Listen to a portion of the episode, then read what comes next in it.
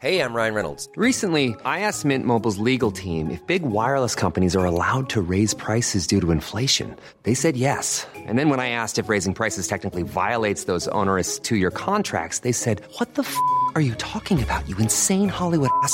So to recap, we're cutting the price of Mint Unlimited from $30 a month to just $15 a month. Give it a try at mintmobile.com slash switch. $45 upfront for three months plus taxes and fees. Promo for new customers for limited time. Unlimited more than 40 gigabytes per month. Slows. Full terms at mintmobile.com.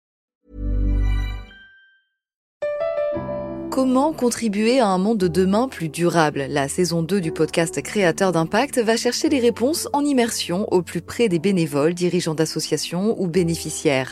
Des histoires inspirantes et émouvantes sur les motivations de ces aventuriers de l'humain qui s'engagent dans la construction de la société de demain. Generali, sponsor de votre épisode La Story, vous propose de découvrir Créateur d'impact, le podcast disponible sur toutes les plateformes d'écoute.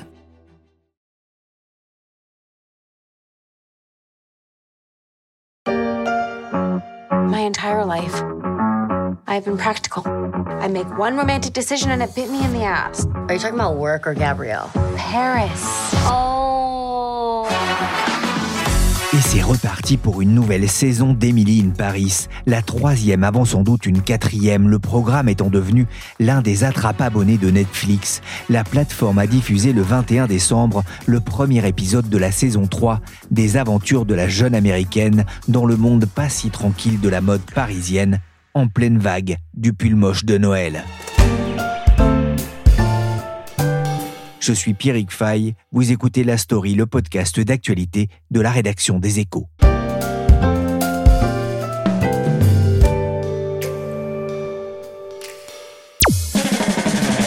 Débarqué sans prévenir de Chicago, il y a un peu plus de deux ans déjà, le 2 octobre 2020. Emily Cooper, avec sa passion, son enthousiasme et ses idées bien tranchées sur la mode, bien décidée à expliquer à ses collègues de l'agence Savoir ses idées sur le marketing des robes, des vestes cintrées, des sacs à main et autres fanfreluches qui ont fait la renommée de la place de Paris, le luxe et le glamour façon Darren Star, producteur à succès, créateur de Sex and the City de Melrose Place et du Beverly Hills, des jumeaux Walsh, de Steve Sanders et du regretté Dylan McKay. Ah, bienvenue au paradis, mon grand. Bienvenue au pays où tous les rêves se réalisent. Los Angeles, le paradis de l'acteur Luc Perry. Paris, le paradis d'Emily et de la mode. Un monde magique pour le profane. Une succession de clichés sur la vie parisienne pour de nombreux commentateurs sur Twitter. Une aubaine aussi pour certains créateurs. Hi, hello. Uh, bonjour, I'm Emily Cooper from the Gilbert Group in Chicago. You are? I'm sorry, I don't understand. I'm going to be working in this office. Je vais travailler dans ce bureau. Oui, bonjour Margot Krell. Bonjour. Vous êtes journaliste spécialisée dans la mode et vous vous êtes intéressée pour les éco-weekends au juteux business d'Emily in Paris. Qu'est-ce qui vous a mis la, la puce à l'oreille? Pourquoi vous êtes-vous intéressé à l'aspect économique de cette série. Alors, ce qui m'a mis, moi, la puce à l'oreille dans un premier temps, c'est que dès la sortie de la première saison d'Emily in Paris en 2020, on a tout de suite vu apparaître un phénomène euh, autour de la série et plus particulièrement euh, euh, dans l'industrie de la mode on a eu beaucoup de plateformes de recherche mode comme Stylight ou List qui sont euh, vraiment euh, spécialisées dans ces recherches-là et qui profitent des recherches de leurs utilisateurs pour ensuite partager des datas. Euh, et ces plateformes-là ont très vite relevé des pics de recherche assez délirants autour des pièces portées par les personnages de la série et entre autres Emily qui est l'héroïne principale. Donc on a eu par exemple 30% de clics internationaux pour la veste Chanel d'Emily dans la saison 1, plus 289% pour une jupe jaune Ganni qu'elle porte, qui est une marque scandinave qui est très appréciée de la génération Z. Et moi, euh, qui euh, en tant que journaliste de mode recevais ces rapports-là, j'ai tout de suite euh, relevé un phénomène assez intéressant. et du côté des marques aussi, qui ont bien vu que tout le monde ne parlait que de cette série et qui se sont mis à communiquer sur leur présence dans la série auprès des journalistes et auprès de leur clientèle. Et moi, ce qui m'intéressait vraiment avec cet article pour les éco weekends c'était de mettre un peu la tendance de côté pour vraiment analyser l'impact économique que la série peut avoir sur l'industrie de la mode. C'est une industrie qui est toujours en recherche de nouveautés et qui n'a peur que d'une chose, c'est de passer à côté du sujet dont tout le monde parle. Et là, il se trouve que le sujet dont tout le monde parle en chaque fin d'année, c'est Emily in Paris. Et c'est devenu vraiment un, terrain de jeu et un terrain d'investissement pour énormément de marques euh, aujourd'hui. Et, Emily in Paris, on va le rappeler, hein, c'est devenu euh, vraiment un, un programme de référence de Netflix? Oui, c'est vraiment euh, l'un des programmes phares de la plateforme, même si finalement ce programme-là a une durée de vie très courte puisque tous les épisodes sont diffusés d'un coup en fin d'année.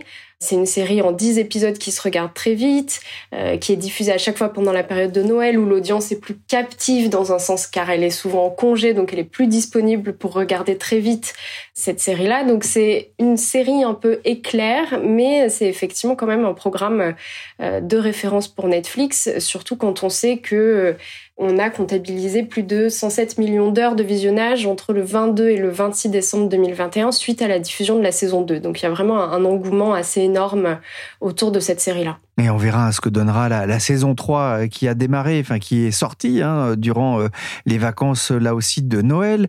La série a fait beaucoup parler, notamment sur les réseaux sociaux, plutôt critiques d'ailleurs euh, en France. Comment la série est-elle perçue à l'étranger?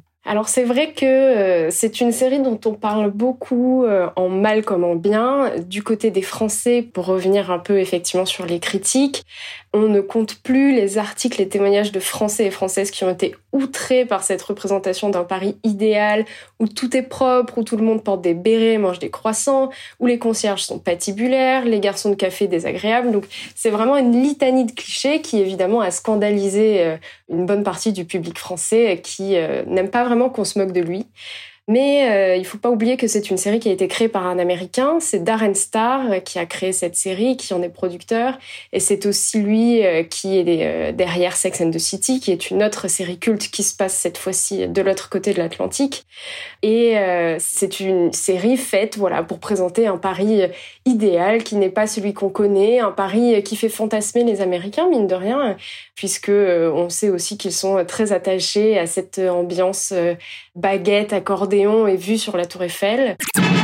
Paris, reine du monde. Après, à l'étranger, la série est plutôt appréciée.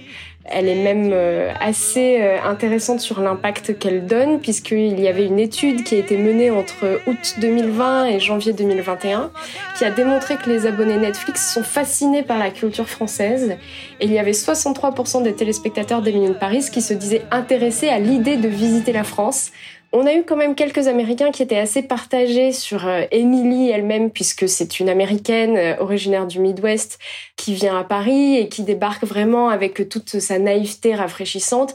Donc certains Américains euh, se sont plaints un peu d'être caricaturés comme voilà des, des, touristes un peu à l'ouest une fois qu'ils arrivaient dans la ville lumière mais globalement c'est quand même une série qui est très appréciée et je pense que on l'apprécie aussi parce qu'on n'est pas dupe. On sait très bien que le pari d'Émilie n'est pas réel, mais c'est aussi pour ça qu'on regarde cette série parce que euh, il n'y a euh, pas de métro en retard, euh, il n'y a pas de rats dans le jardin des Tuileries, il n'y a pas de crotte de chien sur le trottoir du très joli quartier d'Émilie de Paris. Donc voilà, je pense qu'il y a quand même énormément de téléspectateurs qui sont très conscients euh, que cette série est cliché, tout comme a pu l'être Sex and the City, qui présentait quand même quatre filles dans le vent, euh, dans une ville euh, bouillonnante et qui étaient toujours habillées avec les dernières marques en vue, alors qu'elles avaient des salaires pas forcément mirobolants.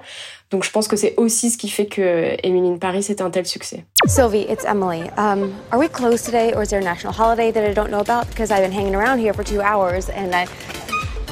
What are you doing? I've been here since 8:30. Pourquoi? We open at 10:30. Vous voyez comme quoi il y a des choses vraies aussi dans cette série. Il faut se souvenir effectivement qu'on est dans le domaine de la création artistique du cinéma. La série marche bien euh, sur les écrans, mais ce que vous avez constaté, c'est qu'à sa façon, Emily, incarnée par la ravissante et parfois touchante Lily Collins, est devenue une sacrée influenceuse dans la vie réelle. Oui, tout à fait. C'est vraiment ça qui est fascinant, c'est que c'est un personnage fictif, une pure création et qui a réussi et qui réussit toujours à influencer de manière réelle l'industrie de la mode, c'est-à-dire qu'il y a des vrais chiffres, on note vraiment un impact médiatique assez important.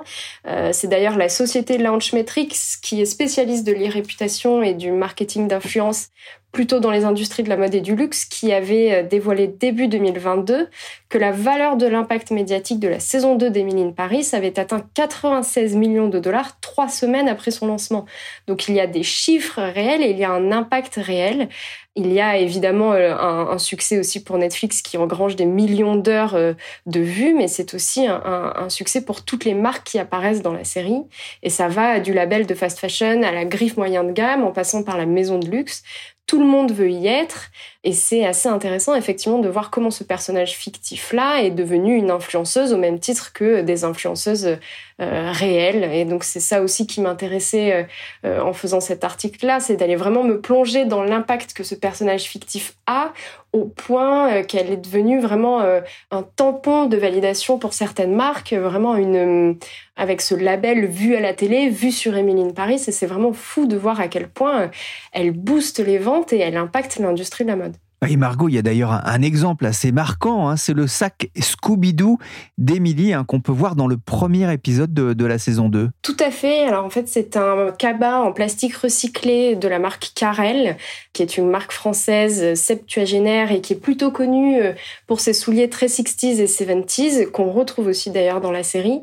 Mais la marque a connu vraiment un, succès sans précédent euh, grâce à la saison 2 d'Emily Paris, c'est donc ce sac Scooby-Doo qui est réalisé en collaboration avec un atelier de femmes en Inde et qui existe depuis six ans. Donc c'est pas forcément une nouveauté pour la marque, mais il a connu un engouement sans précédent parce que euh, Lily Collins, donc qui joue Emily, le porte euh, lors de quelques scènes dans le premier épisode de la série qui est tourné à Saint-Tropez. Et alors ce qui est hyper intéressant, c'est que Karel m'expliquait qu'il y a eu vraiment un double impact grâce à la série. En fait, il y a d'abord eu les photos du tournage à Saint-Tropez, où on apercevait donc Lily Collins portant le fameux sac. Ces photos-là ayant été reprises dans de nombreux médias, puisqu'on suit aussi euh, en amont de la diffusion tout ce qui peut se faire autour de la série, donc les tournages, les premières images officielles, la première bande-annonce, etc.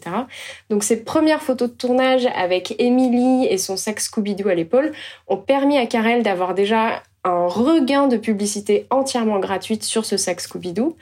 Et la diffusion de la saison 2, avec donc le premier épisode, a permis vraiment à Karel de booster ses ventes sur ce sac d'une manière assez dingue. Euh, Frédéric Picard, qui est présidente de la marque, m'expliquait que Carrel a vendu en moyenne trois fois plus de sacs Scooby-Doo qu'en temps normal. Euh, ils en vendaient 10 par semaine et ils sont passés pour une trentaine rien que sur le site de e-commerce. Et ce qui est intéressant, c'est que aujourd'hui, quand on se rend sur le site de e-commerce de Carrel, on retrouve le fameux sac Scooby-Doo qui existe dans plusieurs couleurs, mais évidemment euh, dans la couleur euh, euh, qu'avait choisi Emily pour le porter dans la série. Et donc il a ce fameux seau vu dans Emily in Paris et il est précisé que c'est le sac que porte Emily et pas un autre, pas d'une autre couleur. Et donc c'est vraiment vraiment aussi un, moyen de faire perdurer l'effet Emily in Paris même une fois la, la saison terminée. comment ces tenues et accessoires justement sont-ils choisis et par qui? Alors en fait, il faut vraiment d'abord faire une distinction entre toute la partie de création de costumes et d'accessoires qui est là euh, faite par une équipe euh, menée par une costumière et c'est vraiment une recherche vraiment totalement différente. Donc il y a cette partie-là et il y a aussi après une partie de placement de produits les deux ne se mélangent absolument pas. Il y a vraiment euh, toute cette partie donc costume qui est menée aujourd'hui par Marilyn Fitoussi, qui est costumière depuis des années. Pour les deux premières saisons, elle avait travaillé sous la supervision de Patricia Field, qui est une styliste historique et qui avait elle-même déjà travaillé avec Darren Star sur Sex and the City. Et là, Marilyn Fitoussi, pour les saisons 3 et pour la saison 4 qui a déjà été validée par Netflix, travaille désormais seule en tête de ce pôle costume avec une équipe de plus de 20 personnes qui travaillent avec elle sur l'élaboration des costumes, des comédiens et des figurants. Donc là, on est vraiment sur un travail de création de garde-robe et de création de costumes qui n'a euh, absolument rien à voir avec le placement de produits qui est vraiment un autre sujet. C'est important euh, Il y a vraiment deux pôles distincts et il y a un pôle voilà, création de costumes avec elle qui est absolument fascinant d'ailleurs. Oui, comment est-ce qu'elle travaille d'ailleurs? Et alors, elle travaille de façon assez simple, si on peut dire ça comme ça. En fait, elle se rend dans des bureaux de presse, donc qui représentent plusieurs marques de mode, pour aller découvrir les nouveautés des marques, pour discuter avec les personnes en charge des communications des marques. Elle rencontre des créateurs de tous horizons, des marques déjà installées, des jeunes créateurs. Elle compulse leurs lookbooks, qui sont donc des espèces de, de gros cahiers et qui rassemblent leurs dernières créations en fonction des saisons. Et donc, en fonction du scénario qu'elle a et en fonction euh, de l'histoire, elle construit des looks pour chaque personnage. Mais elle ne le fait pas en fonction de la réputation d'une marque ou d'un designer. Elle est vraiment extrêmement claire là-dessus. Elle n'est pas payée par les marques, elle ne veut pas l'être et ne fait pas de placement de produits. Elle, elle travaille vraiment en toute liberté et elle le fait vraiment au feeling avec des marques qui vont coller au scénario qu'on lui a donné et à l'évolution du personnage dans la série. Elle m'expliquait que euh, elle considère la mode comme un art et elle, elle s'habille avec un vêtement qui lui plaît, qui l'émeut, qui raconte une histoire.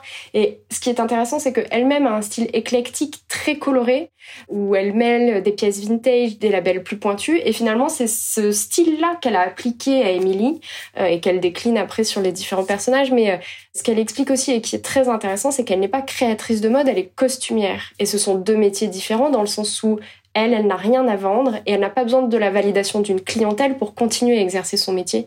Donc elle est vraiment euh, en totale liberté créative, évidemment quand même en fonction d'un scénario, mais après c'est elle qui crée vraiment tout cet univers mode-là avec des tenues hein, très colorées, chamarrées, euh, qui sont presque devenues un personnage à, part entière. Hein. c'est ce que vous écrivez dans les Échos Week-end. Vous pourriez vous, habiller comme Émilie? Alors moi, je suis à l'opposé d'Émilie en termes de style, et je pense qu'elle s'ennuierait beaucoup si on devait changer nos garde-robes, parce que je suis vraiment euh, très classique. Euh, je suis souvent en pull et jean et basket comme on peut en croiser euh, des centaines dans Paris et plutôt dans une gamme couleur euh, assez calme. Donc je pourrais pas m'habiller comme elle, mais c'est aussi ce que j'apprécie en regardant la série, c'est de voir une mode qui est totalement différente de mon style personnel, qui est très drôle, qui est parfois très intense et très flamboyante, mais qui a le mérite de se démarquer et de proposer autre chose.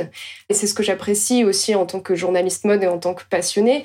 Euh, quand je regarde la série, je résiste pas au plaisir de repérer une paire de souliers euh, que j'ai vu quelques mois plus tôt lors d'un défilé ou un manteau d'un créateur que j'ai rencontré quelques semaines plus tôt. Donc euh, c'est aussi un jeu d'essayer de voir comment elle va être habillée cette saison, qu'est-ce qu'elle va porter, est-ce qu'elle va être tendance, est-ce que son style évolue et c'est ça qui est assez intéressant aussi. Mais je ne pourrais pas m'habiller comme Émilie. Vous disiez que Marilyn Fitoussi travaillait en toute indépendance, mais il y a quand même euh, du placement de produits, c'est ça? C'est une activité à part aujourd'hui dans le monde de la production euh, audiovisuelle. Il suffit de voir euh, ce que sont devenus les films James Bond, par exemple. Le placement de produits gagne aussi le, monde de la mode? Le placement de produits est en train de gagner la mode, évidemment, et c'est même inévitable. Ça ne veut pas dire qu'il est forcément partout, puisque tous les vêtements et accessoires des protagonistes d'Emily in Paris ne sont pas forcément des, placements loin de là. Hein. C'est ce que je disais avec Marilyn, qui a quand même une grande liberté euh, créative. Mais par exemple, les 10 épisodes de la saison 2 euh, contiennent une mention très claire, qui est d'ailleurs obligatoire, euh, et qui précise qu'il y a du placement de produits dans la série. Et euh, c'est euh, un phénomène euh, qui ne peut que prendre de l'ampleur, surtout sur les plateformes de streaming. Et c'est très important de préciser ça, c'est que les plateformes de streaming, c'est là où se trouve une audience qui est assez difficile à cibler et qui est celle des 25-35 ans, qui a délaissé la télévision traditionnelle, qui n'aime pas la publicité classique, ou en tout cas qui n'aime pas qu'on lui balance comme ça une publicité sans aucune subtilité. Et le bénéfice du placement de produit, surtout quand il est intégré euh, directement euh, euh, de façon assez subtile ou en tout cas qui colle au scénario, le bénéfice du placement de produit, c'est qu'on va pouvoir proposer un placement pensé sur mesure pour la série qui va parfaitement s'intégrer dans cette dernière sans pour autant la dénaturer, qui va presque faire partie du scénario. Et c'est vraiment quelque chose qui tend à se développer. Et du côté des agences de placement de produits, c'est quelque chose que on m'a confirmé aussi, c'est qu'il y a de plus en plus de marques qui développent des budgets et qui sont prêtes à payer cher pour faire partie de séries et de séries comme Emily Paris qui ont une puissance de frappe qui est assez euh, impressionnante. c'est un investissement important justement c'est un investissement assez important, effectivement. Alors, il faut savoir qu'en France, le placement de produits dans la télévision et les séries est assez récent. Euh, il est autorisé que depuis 2009 et euh, c'est pour se mettre euh, au diapason des autres directives européennes, puisque la France était le dernier pays à ne, pas avoir accepté le placement de produits dans la télévision et les séries, puisqu'il existe quand même depuis plus longtemps au cinéma. Donc finalement, c'est un marché qui est assez récent et qui est encore difficile à évaluer selon les, les professionnels du milieu que j'ai pu interviewer. Mais disons que c'est un marché qui frôle les 10 à 20 millions d'euros annuels. Donc ça commence quand même à peser un peu. Et alors après, le prix pour une marque euh, va varier en fonction du programme, de la puissance et de la récurrence de ce dernier. En moyenne, on parle de 10 à 15 000 euros pour une séquence, euh, c'est-à-dire un moment où un œil non averti, donc quelqu'un qui ne va pas aller chercher le logo, qui ne va pas aller chercher la pub, euh, saura malgré tout reconnaître facilement la marque. Donc ce sera par exemple un logo sur un sac de shopping ou sur un vêtement. Et Emily Paris, avec la puissance de frappe qu'elle a, avec euh, ses euh, millions d'heures de visionnage, est, elle, un cran au-dessus sur le ticket d'entrée, puisque la série génère des dizaines de millions de vues. Le ticket d'entrée, lui, peut grimper jusqu'à plusieurs centaines de milliers d'euros pour pouvoir y apparaître. Donc c'est des chiffres qui sont assez démentiels, qui sont évidemment aussi très confidentiels, donc euh, c'est pour ça qu'on a des fourchettes assez vastes. mais ce qui est intéressant, c'est que les, experts en placement de produits que j'ai eus m'ont confirmé que si Netflix le voulait, Emily Paris pourrait être financée à 100% par le placement de produits.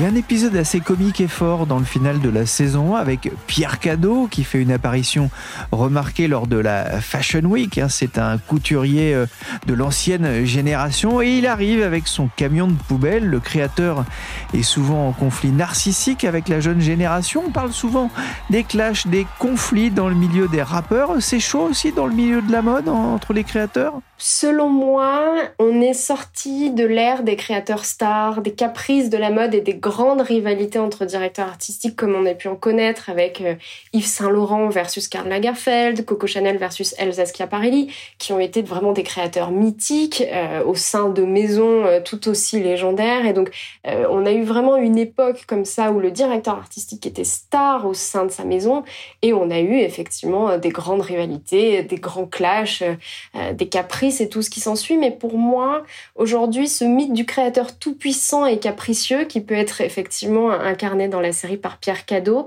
ce mythe-là, il a vécu. On a quand même une nouvelle génération de designers qui n'est plus dans cette dynamique-là et qui est plus d'ailleurs dans une euh, dynamique, en tout cas euh, sur la mode française, de se serrer les coudes. On voit très régulièrement euh, des créateurs assister au défilé d'autres designers pendant la semaine de la mode. Donc c'est assez intéressant de voir que la dynamique a totalement changé. Et puis je pense qu'aujourd'hui, il y a suffisamment de place pour tout le monde dans cette industrie. Et on le voit bien d'ailleurs à chaque semaine de la mode à Paris, où on a de plus en plus d'événements, de défilés de présentations, et où vraiment la Fashion Week s'ouvre de plus en plus. Donc je pense qu'on est sorti de ce système-là, mais justement, c'est euh, Emily in Paris reste une fiction et donc puisqu'on a le pari cliché et l'agence de marketing cliché, autant avoir des créateurs de mode cliché qui reprennent effectivement euh, ce préjugé qu'ont les gens de l'extérieur de se dire ah, les gens de la mode sont complètement narcissiques, très capricieux, etc. Donc c'est aussi mine de rien une façon un peu de se moquer de ce milieu-là et encore une fois, euh, comme je le disais, de désacraliser la mode et de la rendre un peu plus, un peu plus drôle. Un dernier mot entre journalistes mode, vous parlez euh, d'Émilie et de la série? Alors, euh, entre journalistes, c'est vraiment un sujet qui est inévitable. C'est ce que je disais tout à l'heure quand euh, on parlait du sac Scooby-Doo. En fait, dès la sortie des premières images jusqu'à la diffusion des épisodes sur Netflix, quand on est journaliste, il est quasiment impossible de passer à côté d'Emily Paris. Moi, aujourd'hui, je suis journaliste indépendante, mais quand je travaillais en rédaction, c'était un sujet avec beaucoup de potentiel en termes d'audience. Donc, on couvrait tout ce qui pouvait se faire autour de la série, que ce soit du point de vue mode, que ce soit voilà des premières photos prises par les paradis sur les lieux de tournage. Euh, donc c'est un sujet, en tout cas d'un point de vue professionnel, dont on discute beaucoup. Et d'un point de vue personnel, je sais très bien que je suis pas la seule à m'offrir ce plaisir coupable, que je regarde d'ailleurs sans, sans aucune arrière-pensée et que je suis ravie de retrouver tous les ans. C'est ce qui est drôle aussi, c'est euh, d'admettre sur le bout des lèvres euh, qu'on a bingé la série en quelques jours, avant de se rendre compte finalement que tous les gens à qui on est en train de parler ont fait exactement la même chose que nous, mais se demander qui allait être le premier ou la première à le dire. C'est effectivement un grand sujet de conversation, euh, qu'on soit journaliste, simple téléspectateur, qu'on travaille dans la mode ou dans les médias. C'est c'est ça qui est intéressant aussi avec le phénomène Emily Paris, c'est qu'il est vraiment transversal et qui touche vraiment tout un public différent, euh, il a sa propre économie, et il impacte aujourd'hui euh, énormément de secteurs différents et c'est assez fascinant euh, de voir ça. Truly, thank you guys for putting. Yes, thank you. Merci Margot Krell, journaliste spécialiste de la mode, pour cette immersion dans le Paris luxueux d'Émilie. Cet épisode a été réalisé par Willy Gann, chargé de production et d'édition Michel Varnet. Vous pouvez binger la story sur toutes les applications de téléchargement et de streaming de podcasts.